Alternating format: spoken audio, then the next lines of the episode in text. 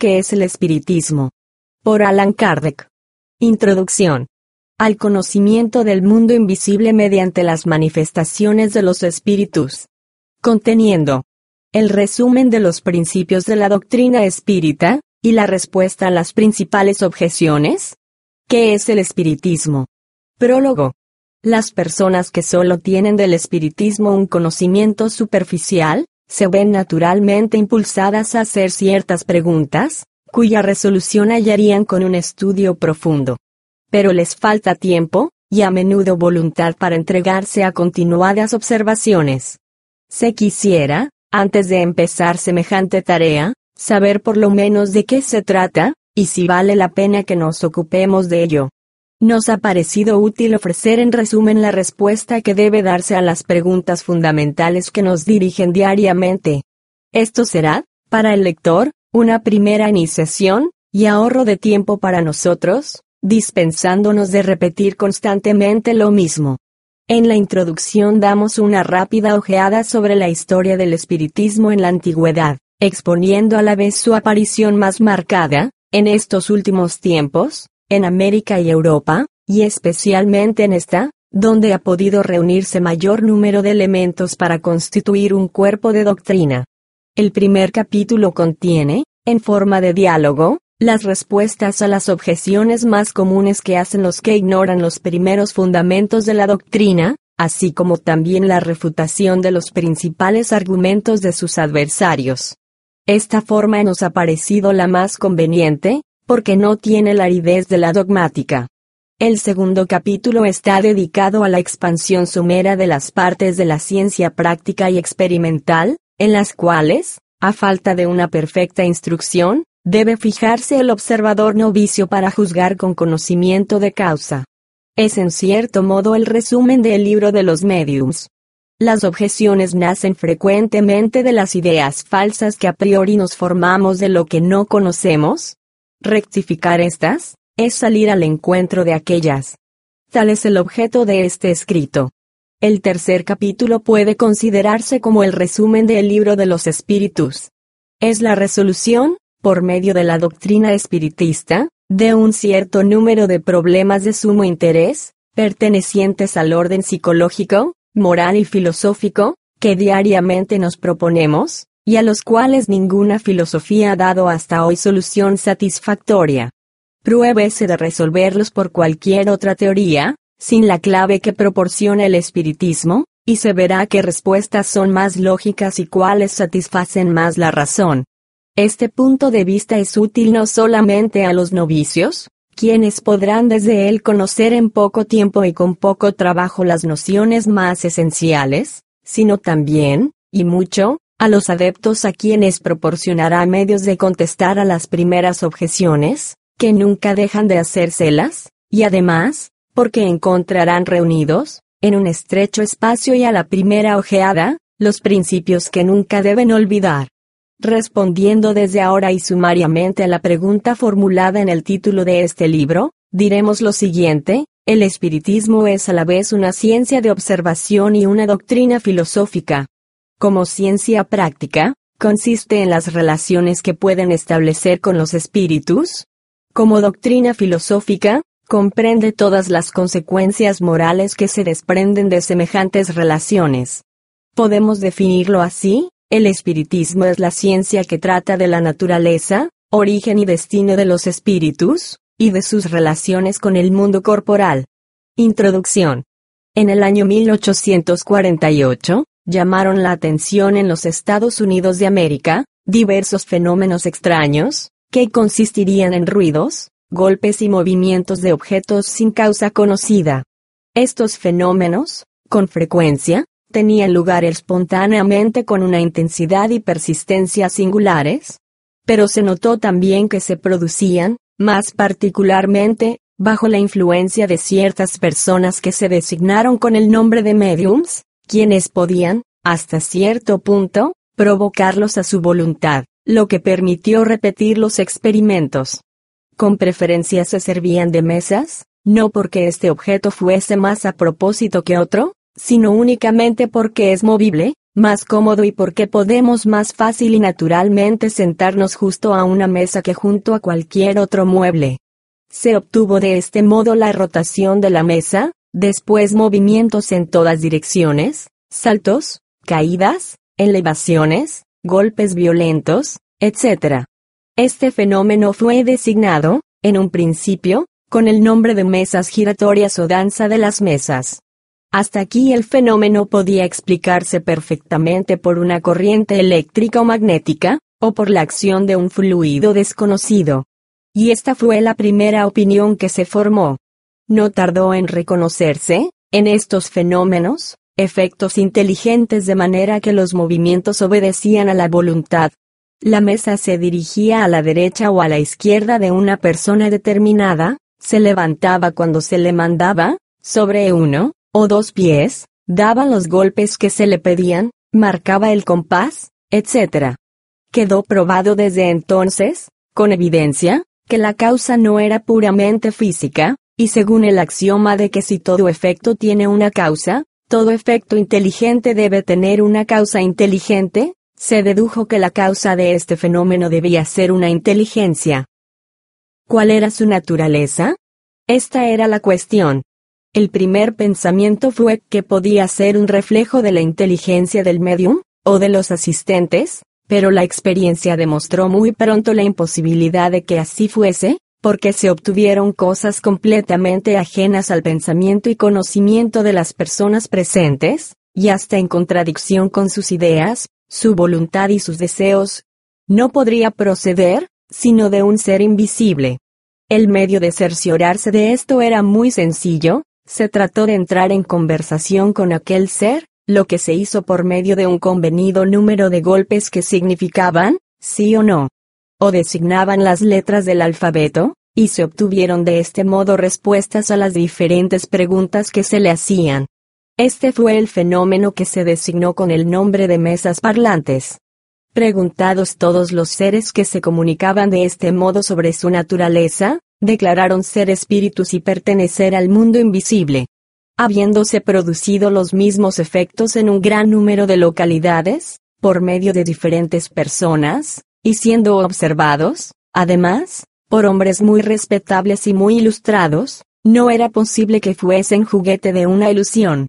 Este fenómeno, desde América, pasó a Francia y al resto de Europa, y durante algunos años, las mesas giratorias o parlantes estuvieron de moda, llegando a ser diversión de salones. Luego, el fenómeno presentó un nuevo aspecto que le hizo salir del círculo de simple curiosidad. Las comunicaciones por golpes eran lentas e incompletas. Se notó que adaptando un lápiz a un objeto movible, como una cestita, tablita u otra cosa, sobre la cual se apoyaban los dedos, se ponía el objeto en movimiento y trazaba caracteres. Más tarde, se reconoció que aún estos objetos no eran más que accesorios, de los cuales se podía prescindir.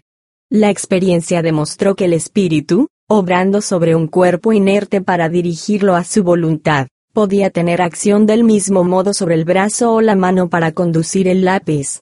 Entonces se obtuvieron mediums escribientes, esto es, personas que escribían de una manera involuntaria a impulso de los espíritus, las cuales venían a ser de este modo instrumentos e intérpretes de los espíritus.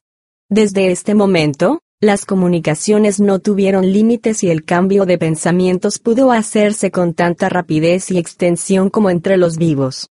Era pues, un vasto campo abierto a la exploración, un descubrimiento de un nuevo mundo, el mundo de los invisibles, como el microscopio había hecho descubrir el mundo de los infinitamente pequeños.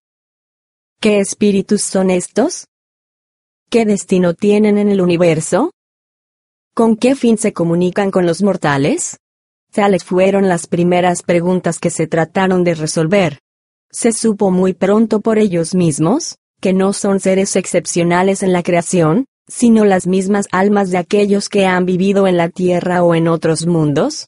Que estas almas, después de haberse despojado de la envoltura corporal, pueblan y recorren el espacio, no fue ya lícito ponerlo en duda cuando entre ellos se reconocieron parientes y amigos, con los cuales se pudo entablar conversación, al venir a dar pruebas de su existencia, a demostrar que solo muere el cuerpo, que el alma o espíritu vive siempre, y nos hicieron comprender que están aquí a nuestro lado, como durante su vida, viéndonos, observándonos, rodeando solícitos a aquellos a quienes han amado y cuyo recuerdo es para ellos una dulce satisfacción.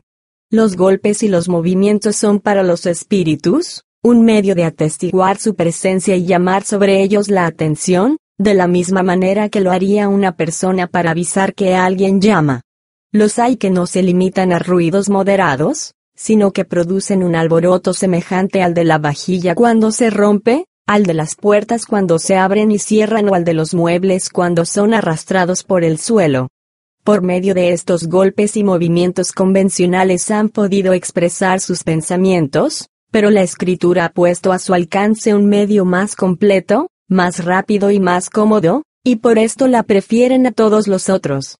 Por la misma razón que pueden formar caracteres, pueden guiar la mano para hacer trazar dibujos, escribir música, en una palabra, en defecto de su propio cuerpo, que no tienen ya, se sirven del cuerpo del medium para manifestarse a los hombres de una manera palpable. Los espíritus pueden también manifestarse de muchas maneras, entre otras por la visión y por la audición. Ciertas personas llamadas mediums auditivos tienen la facultad de oírles, y pueden así conversar con ellos. Otros los ven, estos son mediums videntes. Los espíritus que se manifiestan a la vista se presentan generalmente bajo una forma análoga a la que habían tenido durante su vida, pero vaporosa, otras veces esta forma tiene todas las apariencias de un ser viviente, hasta el extremo de producir completa ilusión. Y de que a veces se les haya tomado por personas de carne y hueso, con las cuales se ha podido hablar y cambiar apretones de manos, sin saber que se trataba con los espíritus más que por su desaparición instantánea. La vista general y permanente de los espíritus es muy rara, pero las apariciones individuales son muy frecuentes, sobre todo en el momento de la muerte. El espíritu, desprendido del cuerpo, parece que se da prisa en ir a ver a sus parientes y amigos, como para advertirles que acaba de dejar la tierra y manifestarles que vive aún. Evoque cada uno sus recuerdos, y entonces verá cuántos hechos auténticos de este género, de los cuales no se ha hecho caso, han tenido lugar, no solamente por la noche durante el sueño, sino en pleno día y en el estado más completo de vigilia. En otro tiempo se miraban estos hechos como sobrenaturales y maravillosos, y se atribuían a la magia y a la brujería. Hoy los incrédulos los achacan a la imaginación. Pero desde que la ciencia espiritista ha dado la clave de ellos, se sabe cómo se producen y que no salen del orden de los fenómenos naturales. El espiritismo, sin embargo, no es un descubrimiento moderno.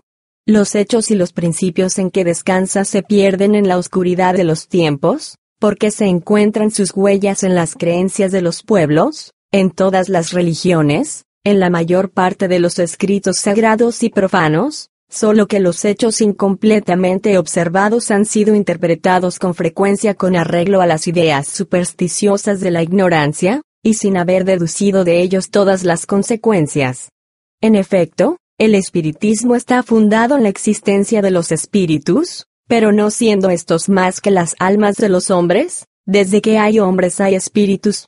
El espiritismo, pues, ni los ha descubierto ni inventado, si las almas o espíritus se manifiestan a los vivos, es porque esto es natural, y desde luego han debido hacerlo en todas las épocas. Así es que de todas ellas y en todas partes se hallan pruebas de sus manifestaciones, las cuales abundan, mayormente, en los relatos bíblicos. Lo moderno es la explicación lógica de los hechos, el conocimiento más completo de la naturaleza de los espíritus, de su misión y de su modo de obrar, la revelación de nuestro estado futuro, y en fin, su constitución en cuerpo científico y doctrinario y sus diversas aplicaciones. Los antiguos conocían el principio, los modernos conocen los detalles. En la antigüedad, el estudio de esos fenómenos era privilegio de ciertas clases, que no los revelaban más que a los iniciados en sus misterios. En la Edad Media, aquellos que se ocupaban de ellos ostensiblemente eran mirados como hechiceros y se les quemaba. Pero hoy no hay misterio para nadie, a nadie se quema, todo se hace a la luz del día, y todo el mundo está dispuesto a ilustrarse y a practicar, porque en todas partes se encuentran mediums y cada uno, puede serlo más o menos. La doctrina que enseñan hoy los espíritus no tiene nada de nuevo. Se encuentran fragmentos de ella en la mayor parte de los filósofos de la India, de Egipto y de Grecia, y completan la enseñanza de Cristo. ¿A qué viene pues, el espiritismo?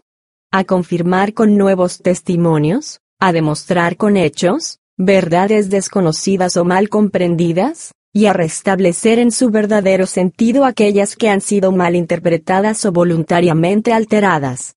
Cierto es que el espiritismo no enseña nada nuevo, pero es poco probar de una manera patente e irrecusable la existencia del alma, la supervivencia al cuerpo, su individualidad después de la muerte, su inmortalidad, las penas y las recompensas futuras. Desde el punto de vista religioso, el espiritismo tiene por base las verdades fundamentales de todas las religiones, Dios, el alma, la inmortalidad, las penas y las recompensas futuras, pero es independiente de todo culto particular. Su fin es probar la existencia del alma, a los que la nieguen o dudan de ella, que sobrevive al cuerpo, y que sufre después de la muerte las consecuencias del bien o del mal que ha hecho durante la vida corporal, lo cual pertenece a todas las religiones como creencia en los espíritus, pertenece a todas las religiones y forma parte de todos los pueblos, puesto que donde hay hombres hay almas o espíritus, y puesto que las manifestaciones han tenido lugar siempre, y su relato se encuentra en todas las religiones sin excepción.